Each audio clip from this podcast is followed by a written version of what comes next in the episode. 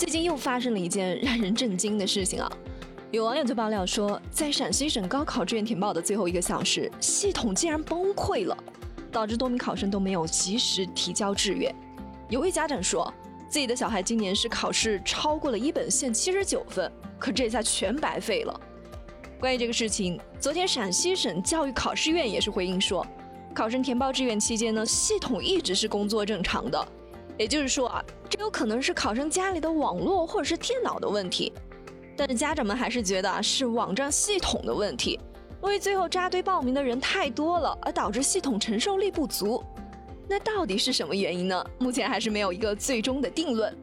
但是高考是关系到每个考生命运的大事，恐怕这一个简单的通告是没有办法消除家长心中的疑问的。希望相关部门能够尽快的给出合理的解释和解决的方案。毕竟不管是最后一个小时还是最后半小时。只要我是在规定的时间内填报的志愿，那就应该保证它的真实和有效。不过这也提醒了大家，凡事还是要趁早呀。好了，这里是热乎知乎，我是芝芝，跟我一起来刷新今天的知乎热榜吧。知乎热榜第一名，女子在浦发银行被贷款一千二百万，知乎热度三千四百六十一万。我相信大家没啥事情的时候，基本上都不会去查什么征信。可是不查不知道啊，一查是吓一跳。陈女士是四川一名普通的家庭妇女。汶川大地震那会儿，她的老公在工作中是不幸被山体掩埋去世了。这十二年来，陈女士是含辛茹苦的把两个孩子拉扯大，就算是再困难的时候，也没有想过去银行贷款，因为怕自己还不上。没想到前段时间去银行办理业务的时候呢，就顺便打印了一份征信报告，直接就把他给吓到了。自己竟然是在二零一一年和二零一二年分别在浦发银行成都分行贷款了六百万，一共是一千二百万元。可是陈女士从来就没有向这个银行申请过任何的贷款啊。至于一千二百万元，这更是她一辈子想都不敢想的数字啊。虽然说贷款已经结清了，但是他们还是希望能够查清事情的真相。调取了贷款合同复印件后，陈女士就发现。这两笔贷款的合同中的签字和手印都不是她自己的。浦发银行则表示，这两次借款的交易对象都是四川汶川的一家公司，而陈女士正好就是该公司的股东之一。程女士则表示，自己是从丈夫手中继承了公司的股份，但是自己从来就没有参与过公司的经营啊。那真实的借款者他到底是谁呢？这两笔贷款又是进了谁的账户？银行又是如何在本人不在场的情况下发放的一千二百元的贷款呢？这中间是否是存在相关的利益输送呢？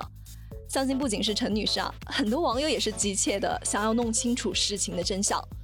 不过这个事情还是有几个点需要梳理一下的：一是借款合同上的签字和指纹的真假；二是这笔贷款中的质押物存单究竟是否存在。三是还款的银行卡是不是陈女士本人办理的？目前浦发银行也是回应说，这个事情正在调查中，之后将会给出一个官方的回应。知乎热榜第二名，妻子硬要给弟弟的房子还贷，导致丈夫欠债四十万元被逼哭。知乎热度一千五百三十七万。嫁人不嫁妈宝男，娶妻不娶伏地魔，这是这几年比较流行的一句话。再加上部分影视剧里面刻画的有些悲凉的伏地魔的形象，比如说《欢乐颂》里面的樊胜美，《安家》里面的房似锦，这就让一些未婚男女啊是更加的敬而远之了。家住在福建福州的徐伟和他的老婆陈平已经是结婚快二十年的时间了，可是最近却因为一件事情是闹得不可开交。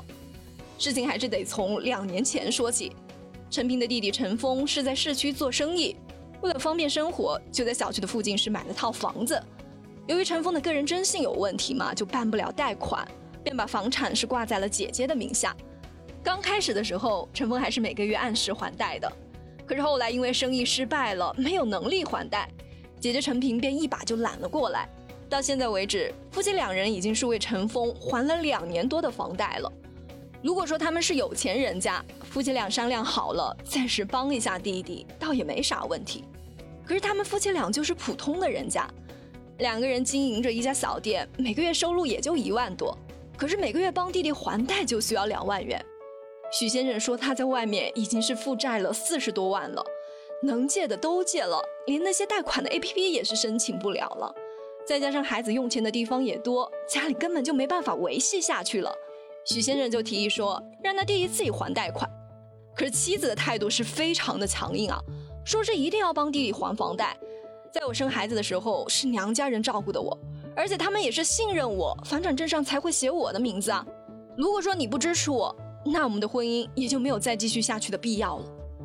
听了这番话，许先生终于是没有忍住自己的眼泪了。之后，调解员也是建议说，把房子转到弟弟的名下，然后把之前弟弟欠姐姐的钱定一个还钱的计划，之后的贷款就由弟弟夫妻俩共同承担。可是姐姐还是坚决不同意啊，说这就是在逼自己的弟弟和爸爸。还好最后姐姐也是认清了自己的处境，把算好的账目发给了弟弟，弟弟也表示会把房子卖了，并偿还姐姐的钱。说实话，这个姐姐想要报答娘家、想要帮助亲人的心情，芝芝也是可以理解的。但是作为一个家庭的妻子，两个孩子的母亲，真的是需要合理的评估自己家的经济状况，量力而行了。你们家都已经是穷的揭不开锅，到处借钱了，你还在这手足情深，不尊重丈夫的意见，不顾自己丈夫和孩子的利益，这真的是有点拎不清啊！如果到时候真的是闹得个夫离子散的结果，不知道这位姐姐会不会后悔呢？也希望经过这件事情，他能够真正的成长，平衡好自己的小家庭和原生家庭的关系吧。知乎热榜第三名，二十一岁的医学院学生捐献骨髓救十九岁的男孩，知乎热度三百七十五万。七月二十八号，在苏州大学附属第一医院，二十一岁的女孩卢欣宁捐献了她的造血干细胞，受捐者是重庆一名十九岁的高三男生。他患白血病已经是三年了，急需要进行骨髓移植。卢新宁来自张家港，是南京中医药大学的一名大二的学生。大一的时候，他和同学就一起登记加入了中华骨髓库。今年四月份，卢新宁就接到了红十字会的电话，他和重庆的一名白血病患者配对成功了。他的父亲是非常的支持他，母亲虽然心疼自己的女儿，但看到女儿是这么坚持，也就同意了。据说卢西宁是苏州年龄最小的造血干细胞捐献者。之后，受捐者的家属还特地送来了感谢信，谢谢卢西宁给了他儿子一个新的生命。卢西宁就说了，虽然自己还只是个学生，但是救人就是他的职责，也是学医的使命。这个弟弟的人生才刚开始，不能就这样的结束了。